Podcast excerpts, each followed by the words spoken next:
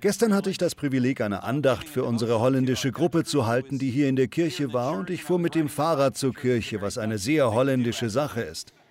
Ich überlegte mir, Herr, was kann ich diesen Leuten sagen? Ich fing an, darüber nachzudenken und nebenbei bemerkt, Beste vrienden, ik ben dominee Schuler, de neef van Jon van der Bos. Ik vind het fijn om hier te zijn met mijn lieve vrouw Hannah, mijn dochter Haven, mijn zoon Cohen en uh, what else? Ik wil stroopwafels eten, ik wil koffie drinken. Goed koud bij jou en ik ook. Na, wie ist das? Schön, Sie zu sehen. Herzlich willkommen. Welcome. Wir haben uns gestern mit den Holländern unterhalten und diese Sache kam mir in den Sinn, als ich über etwas nachdachte, das mich in letzter Zeit sehr beunruhigt hat, nämlich die steigenden Kosten für Hochzeiten. Ich mache viele Hochzeiten, zumindest habe ich das früher getan. Heute mache ich das nicht mehr so oft, aber als ich noch jünger war, als Hannah und ich noch keine Kinder hatten und ich etwa 27 Jahre alt war, habe ich als Ehrenamtlicher in meiner Kirche vor allem damit Geld verdient, Trauungen durchzuführen. Die meisten Paare gaben mir etwa 200 Dollar für eine Trauung. Manchmal war es mehr, manchmal war es nur ein Kaffeegutschein. Dann musste ich nach Hause gehen und mich bei Hannah entschuldigen. Es tut mir leid, dass ich den ganzen Tag für einen Kaffeegutschein weg war. Aber möchtest du eine Tasse Kaffee? Das war eine der Möglichkeiten, wie wir Geld verdienten. Als Pastor ist mir in letzter Zeit aufgefallen, dass Hochzeiten immer teurer werden und man fragt sich bei Familien, die viel Geld ausgeben, ob sie sich das wirklich leisten können. Ich habe gestern gegoogelt und tatsächlich herausgefunden, dass die durchschnittlichen Kosten für eine Hochzeit hier bei uns mittlerweile bei 33.000 Dollar liegen. Denken Sie daran, das sind Dollar nach Steuern, das ist viel Geld. Ich fing an darüber nachzudenken, dass die Leute im Zeitalter von Pinterest und Instagram vielleicht mehr an die Hochzeit denken als an die Ehe selbst. Mehr an die Hochzeit denken als an die Ehe? Wir müssen doch schöne Hochzeiten haben, oder? Hören Sie, Wundervolle Hochzeiten, schöne Hochzeiten. Hochzeiten sind wichtig. Wir sollten Hochzeiten haben. Sie sollten etwas Besonderes sein. Es ist nichts Falsches daran, viel Geld für eine Hochzeit auszugeben. Aber wenn man bedenkt, wie viel Zeit ein Paar in der Vorbereitungsphase damit verbringt, darüber zu reden, wie die Hochzeit sein wird, im Gegensatz dazu, wie die Ehe sein wird, ist das unverhältnismäßig. Ich habe darüber nachgedacht, wie das manchmal auf unser Leben als Christ zutrifft. Wie oft wird in Predigten mehr über die Hochzeit als über die Ehe gesprochen, sogar von mir. Ich muss da vorsichtig sein. Denn zum Glauben zu kommen, getauft zu werden oder das Abendmahl zu empfangen, diese Art von Hochzeitserfahrungen sind für den Christen wichtig. Aber Jesus Christus bietet uns einen Weg an, einen Weg des Lebens. Das ewige Leben bedeutet nicht nur in den Himmel zu kommen, das ewige Leben ist die Qualität des Lebens, das mir offen steht, auch wenn ich leide, auch wenn ich im Gefängnis sitze, auch wenn ich Multimillionär bin oder wenn ich Pech habe oder wenn ich harte Zeiten durchmache, was auch immer. Es gibt diese Sache in mir, das ewige Leben, das mir niemand nehmen kann. Heute möchte ich über einen der wichtigsten Aspekte davon sprechen, wie man dieses Leben gestalten kann. Es ist nur ein Aspekt davon, aber es könnte der wichtigste sein oder einer der wichtigsten Teile davon. Jesus macht deutlich, dass dies etwas ist, was jeder Christ haben soll, und das ist das Hören der Stimme Gottes. Die Stimme des Geliebten zu hören. Die Stimme Gottes, die genau jetzt zu uns spricht, genau da, wo wir sind. Gott hat Ihnen heute etwas zu sagen. Und das Wort kommt vielleicht durch mich, aber mehr als wahrscheinlich wird das Wort direkt zu Ihnen kommen, direkt zu Ihnen. Viele von uns denken, wenn wir von jemandem hören, der Gottes Stimme hört, an so einen Typen. Wir denken, dass jemand, der Gottes Stimme hört, irgendwie keinen Job hat und allgemein ein komischer Vogel ist. Das Seltsame ist, dass diese Art von Menschen tatsächlich oft Gottes Stimme hören. Eine der Eigenarten psychischer Erkrankungen ist, dass sie eine Offenheit für geistliche Dinge mit sich bringen. Aber die Wahrheit ist, dass Gott es liebt, mit jedem zu sprechen. Und wenn ich sage, dass er gerne zu allen Menschen spricht, dann meine ich nicht nur alle Christen. Christen sollten auf Gottes Stimme hören, aber es ist interessant, wie oft Gott in der Bibel zu Menschen spricht, die keine Christen sind oder die nicht zu Gottes Familie gehören. Das deutlichste Beispiel ist Biliam, über den im Alten Testament geschrieben wird, der fast ein böser Kerl zu sein scheint. Er hat diese persönliche Beziehung zu Gott, in der Gott zu ihm spricht. Jesus sagt uns ganz klar, dass jedes Mitglied von Gottes Familie Gottes Stimme hören kann und Gottes Stimme hören sollte. Wir denken oft, der beste Weg, Gottes Stimme zu hören, sei die Bibel, und das ist in gewisser Weise wahr. Die Bibel ist Gottes Wort. Wenn die Bibel gelesen wird, hört man Gottes Stimme. Wenn die Bibel laut gelesen wird, ist Gottes Stimme hörbar. Das ist ein altes Sprichwort. Aber ich möchte auch sagen, dass man ein Buch am besten versteht, wenn man einen Kommentar von dem Autor bekommt. Der Heilige Geist ist der beste Bibellehrer, den es gibt. Eine der besten Arten, die Bibel zu lesen, ist sie zu lesen und dabei auf den Geist zu hören. Viele Menschen, die die Bibel lesen, kommen von der Bibel ab, indem sie einzelne Bibelverse als einzelne Aussagen verwenden, anstatt das Ganze im Zusammenhang zu sehen. Jeder Brief im Neuen Testament zum Beispiel ist ein Brief, aber wir lesen sie nicht wie Briefe. Wir lesen sie wie ein juristisches Dokument. Wir lesen den Römerbrief nicht wie einen Brief, den Paulus an seine Freunde in Rom schreibt, sondern wir sehen die Kapitel und Verse, die später hinzugefügt wurden, nicht von Paulus, sondern von irgendeiner anderen Person, hunderte von Jahren später. Und wir denken, dass er so verfasst worden sei. Nun, das wurde er nicht. Er wurde als Brief geschrieben und der Autor wollte, dass man das Ganze im Zusammenhang versteht. Und dieser Autor wurde von dem Autor, dem Heiligen Geist, inspiriert. Wenn Sie über einen Bibelvers verwirrt sind, sollten Sie den Heiligen Geist bitten, Sie zu leiten und auf ihn hören. Sie sagen vielleicht, ich höre die Stimme des Geistes aber nicht. Nun, ich hoffe, dass ich Ihnen heute ein paar einfache Möglichkeiten zeigen kann, wie Sie auf Gottes Stimme hören können.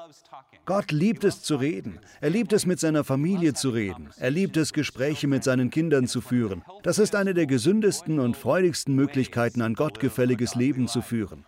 Es ist ein wichtiger Teil von meinem Glauben und von Hannahs Glauben.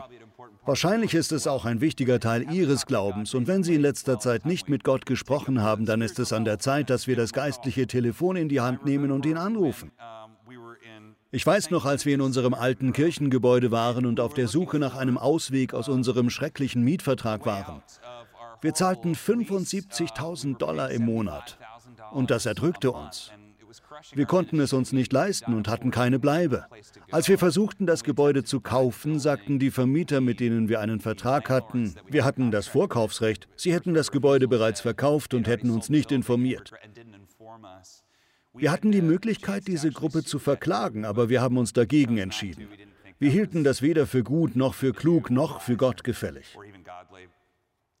Wir sahen es als ein Zeichen, dass Gott vielleicht noch etwas anderes vorhatte. Und tatsächlich erhielt ich einen Anruf von Russ Jacobson, der sich mit einigen Leuten unterhalten hatte, darunter auch Scott, dem ehemaligen Pastor von Irvine Press. Der sagte, dass sie vielleicht an einer Fusion mit uns interessiert wären und dass uns das bei unserem Problem helfen würde. Ich dachte mir folgendes, vergebt mir, ihr Presbyterianer. Vergesst nicht, dass ich presbyterianisch aufgewachsen bin, okay? Ich bin mit meiner Mutter zu den Presbyterianern in Hollywood gegangen. Ich war von Kind auf Teil dieser Konfession und ich hatte in vielerlei Hinsicht eine Vorliebe für sie im Herzen. Aber meine Reaktion, als ich den Anruf bekam, war kein richtiges Gebet. Aber ich habe Folgendes gesagt. Gott, willst du wirklich, dass wir Presbyterianer werden? Und ich hörte zwar nicht mit einer hörbaren Stimme, aber ich hörte eine Zurechtweisung von Gott. Was ich rein genannt habe, nenne du nicht unrein. Ich wusste in einer Bestätigung in meinem Herzen, dass es Gottes Plan war, genau in diesem Moment und dort im Auto. Ich war über die Freisprecheinrichtung am Telefon mit Russ und ich wusste es einfach. Das Lustige daran war, dass wir diesen Prozess als einfach erlebt haben. Bei anderen Treffen war das anders. Da hofft man auf Dinge, hält etwas für gut, ist besorgt oder ängstlich. Man muss mit dem einen und dem anderen sprechen. Aber das war wirklich einfach. Es war einfach, weil alle etwas davon hatten. Aber es war auch einfach, weil es Gottes Idee war. Auch wenn es manchmal Leute gab, die es unnötig kompliziert gemacht haben. Aber wenn das passierte, habe ich mir keine Sorgen gemacht. Ich habe mich nicht aufgeregt. Ich dachte nur, ich weiß nicht, wie wir das lösen werden, aber Gott hat eine Idee. Ich weiß es, weil er mir gerade gesagt hat, dass dies seine Idee ist. Und tatsächlich, es ist passiert und wir sind sehr dankbar für die Fusion zwischen IPC und der Gemeinde von Hour of Power. Ich weiß, dass es ein Segen war, so viele von Ihnen zu kennen, die Teil der Presbyterianer aus Irvine sind. Und jetzt bin ich ein stolzer Presbyterianer. Ich liebe es wirklich. Ich liebe unseren Kirchenvorstand und ich liebe unsere Konfession. Ich will damit sagen, dass dies ein großartiges Beispiel dafür ist, wie man schwierige Situationen entspannt angehen kann. Vor allem als Leiter, wenn man einfach auf Gottes Stimme hört. Es ist so viel einfacher loszulassen und Gott zu vertrauen, wie das alte Sprichwort sagt, wenn Gott einfach zu dir spricht und dir mitteilt, was er vorhat. Leider scheint es Gott nicht zu mögen und zu sagen, was er tut. Aber manchmal tut er es. Und wenn er es tut, ist das wirklich cool. Also nimm es oder lass es. Aber Jesus sagt uns ganz klar, dass wir als seine Jünger die Stimme des Hirten kennen sollten. In Johannes Kapitel 10 sagt Jesus das hier. Ich sage euch die Wahrheit. Wer nicht durch die Tür in den Schafstall geht, sondern auf einem anderen Weg einsteigt, der ist ein Dieb und Räuber. Der Hirte geht durch die Tür zu seinen Schafen. Ihm öffnet der Wächter die Tür und die Schafe hören auf seine Stimme. Der Hirte ruft jedes mit seinem Namen. Er ruft sie mit Namen und führt sie aus dem Stall. Wenn er alle seine Schafe ins Freie gebracht hat, geht er vor ihnen her und die Schafe folgen ihm, weil sie seine Stimme kennen. Einem Fremden würden sie niemals folgen. Ihm laufen sie davon, weil sie seine Stimme nicht kennen. Die Leute, denen Jesus dieses Gleichnis erzählte, verstanden nicht, was er damit meinte. Deshalb erklärte er ihnen, ich sage euch die Wahrheit. Ich selbst bin die Tür, die zu den Schafen führt. Alle, die sich vor mir als eure Hirten ausgaben, waren Diebe und Räuber. Aber die Schafe haben nicht auf sie gehört. Ich allein bin die Tür. Wer durch mich zu meiner Herde kommt, der wird gerettet werden. Er kann durch diese Tür ein- und ausgehen und er wird saftig grüne Weiden finden. Der Dieb kommt, um zu stehlen, zu schlachten und zu vernichten. Ich aber bringe Leben und das im Überfluss. Dieser letzte Satz ist so wichtig, nicht wahr? Ich aber bringe Leben und das im Überfluss. So oft denken wir, dass es bei dem Leben, das Jesus uns anbietet, nur darum geht, in den Himmel zu kommen und das war es. Ich sage das immer wieder, aber es ist ein Leben, das man jetzt leben kann. Es ist der Reichtum des Lebens Gottes. Es ist die Fülle des Lebens Gottes genau jetzt. Und sie kommt, wenn wir seine Schafe sind und auf seine Stimme hören. Das Lustige an Schafen ist, dass sie entgegen der landläufigen Meinung eigentlich ziemlich tolle Tiere sind. Und sie sind ziemlich intelligent. Die meisten Menschen halten Schafe für dumm, aber das sind sie eigentlich nicht. Jede Studie scheint darauf hinzuweisen, dass Schafe viel klüger sind als zum Beispiel ihr Hund. Sie gehören zu den intelligentesten Tieren da draußen. Sie sind sehr intelligent und aufgrund ihrer hohen Intelligenz sind sie sehr gemeinschaftlich. Das bedeutet, dass sie gerne zusammen sind, genau wie wir. Sie lieben es, miteinander abzuhängen. Wenn Schafe auf der Weide sind, sieht man sie fast wie Freunde bei der Arbeit oder wie Menschen, die zusammen backen oder arbeiten und sie reden darüber, was hier und da passiert. Wie meh, meh, meh, meh, meh, meh, meh, meh, meh, meh, meh. Man hat fast das Gefühl, wenn man Schafe sieht und genau hinschaut, dass man dann sagen kann, ich verstehe, warum mich das irgendwie an Menschen erinnert. Schafe sind ziemlich intelligent. In vielen Berichten, die man liest, scheint es, dass sie so geliebt werden, wie die Menschen ihre Haustiere lieben. So wie man seine Katze oder seinen Hund oder etwas Ähnliches liebt, neigen Schäfer dazu, die Schafe wirklich zu mögen. Und sie freunden sich geradezu mit ihnen an. Der Hirte wird in der Tat fast zu einem Teil der Gemeinschaft der Schafe. Aber eines der coolen Dinge ist, und das hätte zu Jesu Zeiten jeder verstanden, dass die Schafe die Stimme des Hirten kennen. Ich erinnere mich an Ray Vanderlin. Er war ein großartiger Bibellehrer, der viel im Nahen Osten unterwegs war. Er hat viel in den Beduinengemeinden, den arabischen Gemeinden gearbeitet. Er verbrachte viel Zeit mit den muslimischen Hirten. Er war also mit solchen Kindern zusammen, denn die meisten Hirten sind noch Kinder, oft Mädchen, und erzählte, wie diese Hirten zusammenkamen. Er sagte, einmal waren es vier Hirten mit vier verschiedenen Herden. Diese Teenager standen alle herum und unterhielten sich eine Weile, während die Schafe auf der Weide grasten. Er erzählte uns, dass er Angst bekam, als er sah, wie sich Hunderte von Schafen vermischten und anfingen auf der Weide zu fressen, und die Kinder achteten nicht einmal darauf, denn für sie war das keine große Sache. Das ging etwa eine Stunde lang so, bis sich alle vermischt hatten. Und dann, als sie weggingen, sagten sie alle, was auch immer man auf Arabisch sagt, und alle Schafe teilten sich perfekt auf die vier verschiedenen Hirten auf und gingen ihre eigenen Wege. Ist das nicht interessant? Die Audio-Video-Qualität ist ein bisschen schlecht, aber ich wollte Ihnen das in Aktion zeigen. Ein Schäfer hatte einige Freunde zu Besuch und sagte ihnen, sie sollten mal versuchen, seine Schafe mit ihrem Namen zu rufen, entweder auf Dänisch oder Norwegisch. Und dann passierte das.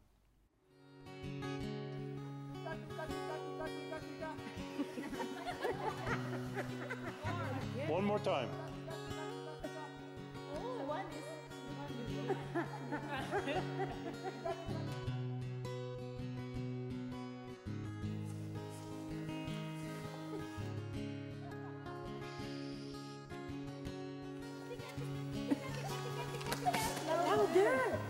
Take it, take it, take it, take it.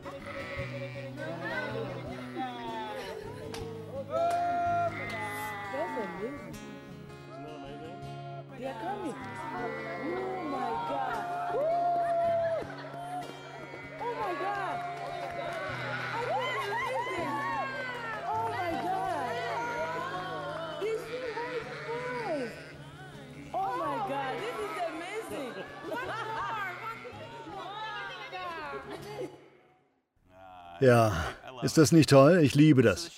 Die Schafe kennen seine Stimme. Das ist es, was Jesus sagt. Ich meine, die Leute auf dem Land, zu denen Jesus hier spricht, wissen, dass die Schafe nicht auf einen Fremden hören. Sie kennen die Stimme des Hirten. Wenn er ruft, kommen sie zu ihm. Das wissen die Leute. Sie sind eine Gemeinschaft und der Hirte ist gewissermaßen ein Teil der Gemeinschaft der Schafe und er fungiert als Fundament für diese Gemeinschaft. Das meint Jesus. Er sagt, ich bin die Tür. Das scheint eine seltsame Aussage zu sein, oder? Aber damals in der Wüste lag das Weideland oft weit weg vom Dorf und so musste man manchmal die Nacht draußen in der Nähe des Weidelands verbringen. Man hatte keine Zeit, nach Hause zu kommen. Daher war es üblich, dass der Hirte draußen eine Art künstlichen kleinen Pferch aus Steinen und Stöcken und dergleichen errichtete. Der Hirte war dann selbst das Tor und schlief dort auf der Seite an der einzigen Öffnung des Tores, sodass, wenn ein Schaf weglaufen wollte, es über den Hirten steigen musste. Jesus sagt, ich bin die Tür. Für die Menschen ergibt es Sinn, dass er immer bewacht, dass er immer aufpasst, dass er immer beschützt. Und wenn jemand versucht, dort hineinzukommen, wird es ein Dieb sein. Die Schafe kennen immer die Stimme des Hirten. Jesus sagt auch, dass der Hirte sein Leben für die Schafe hingibt. Ist das nicht wunderbar? Es ist nicht so, dass der Hirte die Schafe ausnutzt. Er liebt die Schafe. Natürlich ist das eine Metapher. Gott sieht sie als seine Kinder an und er sorgt für sie. Aber die Beziehung, die wir zu Gott haben, ist der Beziehung der Schafe zu ihrem Hirten sehr ähnlich. Er liebt sie. Er ist für sie da. Er sorgt sich um sie. Und er spricht jetzt zu ihnen. Das Problem ist nur, dass die Stimme Gottes in dem ganzen Lärm untergeht. Wir kommen in ein paar Sekunden darauf zurück. Aber ich möchte auch darüber sprechen, wie wichtig es ist, dass wir wie Schafe sind, wenn es darum geht, gemeinschaftlich zu sein. Wie wichtig das auch für unsere Beziehung zu Gott ist. Wir sind eine der wenigen Spezies, von denen man nicht denken würde, dass Einzelhaft aktuell zu Recht als eine Form der Folter diskutiert wird. In Gefängnissen ist es laut unserer Verfassung nicht erlaubt, grausame und ungewöhnliche Strafen anzuwenden. Das verstehen wir. Erst mit der Zeit kann man definieren, was grausam und ungewöhnlich ist. Und jetzt fangen wir an, einen Ort wie das Gefängnis als Strafe zu sehen, der eigentlich der Korrektur dienen soll, was bedeutet, dass es therapeutisch sein sollte. Gefängnis sollte den Menschen helfen, besser zu werden. Wenn man ins Gefängnis kommt, sollte es ein Ort sein, an dem man nüchtern wird und vielleicht eine Beratung bekommt. Aber allzu oft sehen wir das Gefängnis als Strafe an, wie eine Prügelstrafe für Erwachsene oder so. Aber das ist eigentlich nicht der Sinn der Sache. Darum diskutieren wir jetzt so oft darüber, dass Einzelhaft die Menschen nur noch schlimmer macht. Sie macht sie gewalttätiger. Sie erhöht laut einer Studie die Wahrscheinlichkeit, Verbrechen zu begehen oder Drogen zu nehmen oder ähnliches. Das ergibt Sinn, denn wir brauchen andere Menschen. Wir müssen unter Menschen sein. Es ist fast so, als wären wir lieber unter schrecklichen Menschen, als allein zu sein. Schauen Sie sich doch nur viele der Beziehungen an, die viele von uns in der Vergangenheit hatten. Da ist diese Angst vor dem Alleinsein. Es gibt ein wunderbares Video, das ich kürzlich von einem meiner Lieblings-YouTuber, Mr. Beast, gesehen habe. Ich hoffe, er kommt irgendwann mal vorbei. Das wäre wirklich lustig. Er ist noch ein Kind, aber meine Tochter Haven und ich frühstücken Mittwochmorgens zusammen. Wir haben uns Donuts geholt, die zusammen gegessen und dabei Mr. Beast angesehen. Da gab es eine Herausforderung, bei der Mr. Beast zu einem Typen, der einer seiner Abonnenten war, 10.000 Dollar pro Tag zahlen wollte, um in Einzelhaft zu sein. Er konnte alles haben, was er wollte. Sie können das auf diesem billigen Screenshot sehen, den ich mit meinem Computer gemacht habe. Er hat nicht nur ein wirklich bequemes Bett, er hat auch ein Bild seiner Freundin über dem Bett, mit der er übrigens schon seit sechs Jahren zusammen ist. Er hat einen Basketballplatz, einen Billardtisch, einen Massagesessel, einen Haufen Trainingsgeräte, ein Schlagzeug und unten links ist ein Whirlpool, den er auch benutzt. Und er bekommt 10.000 Dollar pro Tag, bis zu 100 Tagen, was einer Million Dollar entspricht, wenn er so lange durchhält. Wenn er aufhört, kann er das Geld, das er bis dahin hat, mitnehmen. Dann wurde auch noch ein Gourmetkoch für ihn engagiert, der ihm jede Mahlzeit kocht, die er möchte. Der Chefkoch liefert ihm diese Mahlzeiten hinein. Jeden Tag muss er eine Sache hergeben. Es war am schlimmsten für ihn, eine bestimmte Sache herzugeben. Raten Sie mal. Das Bild von sich und seiner Freundin. Das hat ihn wirklich fertig gemacht. Das war der Killer. Er sagte, die beste Zeit am Tag war, da hatte er gerade 10 bis 12 Tage in Haft, wenn ihm jemand Sachen weggenommen hat, weil er dann jemanden sehen konnte, obwohl sie ihm Aktenkoffer voller Bargeld gebracht haben. Das ist ein tolles Video. Ich empfehle Ihnen, es anzuschauen, weil es zeigt, dass das, was so viele von uns für wichtig halten, diese lustigen Dinge, dieser Luxus Spaß macht. Es ist unterhaltsam, aber es ist nicht so angenehm, wenn man es allein genießt. Es spielt keine Rolle, wie viele Videospiele oder Basketbälle oder was auch immer man hat. Wenn man sich einsam fühlt, kann man selbst die schönen Dinge nicht genießen. Ich möchte, dass Sie daraus zwei Dinge lernen, die Jesus hier sagt. Erstens, dass wir wie Schafe sind, was bedeutet, dass wir in einer Gemeinschaft sind. Und zweitens, wir hören seine Stimme. Ich habe über diesen Mann nachgedacht und mir wurde klar, dass obwohl es nicht das Beste ist, wenn man alleine ist, wenn man eine Beziehung zu Gott hat, man Gottes Stimme hören kann. Man kann erleben, was Henry Nouwen den Übergang vom Alleinsein zur Einsamkeit genannt hat. Einige von Ihnen haben das in ihrem Leben schon erlebt, andere nicht. Aber es gibt etwas Erstaunliches, das passieren kann, wenn Sie Gottes Stimme hören. Wenn Sie total einsam sind und das Gefühl haben, dass Sie wirklich leiden, Vielleicht haben Sie gerade Ihren Ehepartner verloren oder Sie haben eine schlimme Trennung oder Scheidung hinter sich. Vielleicht sind Sie gerade aus dem Haus Ihrer Familie ausgezogen und leben allein oder Sie haben Mitbewohner, aber sie stehen Ihnen nicht nahe. Manchmal verspürt man sehr leicht ein Gefühl der Einsamkeit, wenn man ins Bett geht und das Licht ausmacht. Ich möchte Sie ermutigen. Dies ist eine der besten Zeiten, um Gott die Hand zu reichen, seine Stimme zu hören und zu sehen, wie er Sie aus einem tiefen Alleinsein zu einem tieferen Gefühl der Erfahrung seiner Liebe in der Einsamkeit bewegen kann. Gott möchte zu Ihnen sprechen und er möchte bei Ihnen sein. Auch wenn wir wie Schafe sind, auch wenn keine anderen Schafe in der Nähe sind, können Sie immer wissen, dass der Hirte an Ihrer Seite steht. Er wird Sie durch das hindurchbringen, was Sie gerade durchmachen. Ich gehe nur ganz kurz auf die erste Art, wie wir Gottes Stimme hören, ein. Die meisten Menschen hören Gottes Stimme nicht auf Englisch oder in ihrer Muttersprache. Ich habe das schon sehr oft gesagt, aber es lohnt sich, es zu wiederholen. Gott hat eine Sprache und seine Sprache ist Wissen. Wenn Gott also zu uns spricht, verstehen wir es einfach. Das kommt einfach. Das ist wichtig, denn wenn wir versuchen, Gottes Stimme zu hören, werden Sie feststellen, dass Sie es oft auf Englisch oder Holländisch oder was auch immer Ihre Sprache ist, erklären können. Aber in Wirklichkeit spricht Gott zu den meisten Menschen durch Wissen und drückt es wie einen Stempel auf unser Herz. Wenn Sie nicht wissen, wie sich das anhört, dann ist eine der besten Möglichkeiten, das zu lernen, mit dem Auswendiglernen von Bibelstellen zu beginnen. Christen studieren die Bibel mehr, als sie sollten, und sie lernen weniger auswendig, als sie sollten. Als Westler wollen wir immer studieren, studieren, studieren. Aber das Auswendiglernen hat etwas Meditatives. Man muss es immer und immer wieder sagen. Man merkt dann, dass jede Schriftstelle, wenn man sie immer und immer wieder aufsagt, Dinge zum Vorschein bringt, die man beim Studieren nicht herausgefunden hat. Und das prägt sich in die Seele ein und gibt einem einen biblischen Verstand. Es hilft, die Stimme zu hören und das Herz Gottes zu kennen. Und das wird Ihnen helfen, die Stimme vom Lärm zu unterscheiden. Jedes Mal, wenn Sie etwas hören, auch jetzt, während ich spreche, gibt es ein Signal und ein Rauschen. Da wir eine großartige Audio-Crew haben, beträgt das Signal etwa 99 Prozent und das Rauschen etwa 1 Prozent. Aber selbst wenn es 50-50 wäre, das Signal meiner Stimme und das Rauschen wäre... Man könnte meine Stimme immer noch über dem Signal erkennen. Es wäre nur super nervig. Hier ist ein Beispiel dafür. Thomas Edison hat den Phonographen erfunden. Manche sagen, der Phonograph sei seine Lieblingserfindung gewesen und er hat 1877 tatsächlich eine Aufnahme gemacht.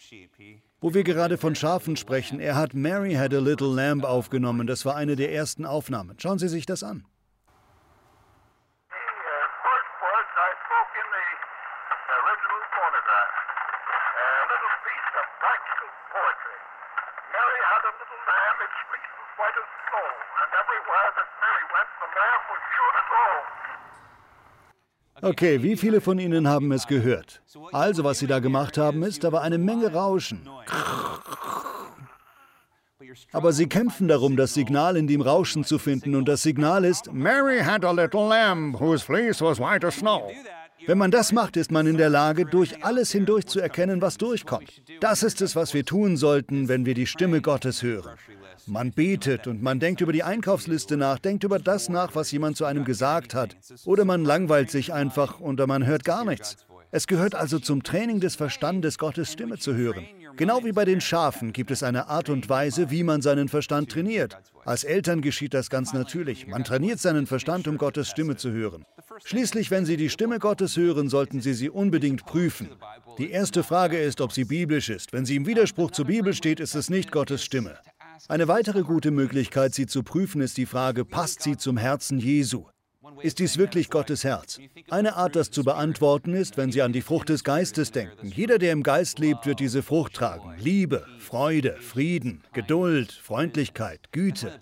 Das ist eine der besten Möglichkeiten, eine Kirche zu erkennen, eine Botschaft eines Pastors oder Predigers zu erkennen, die Sie hören.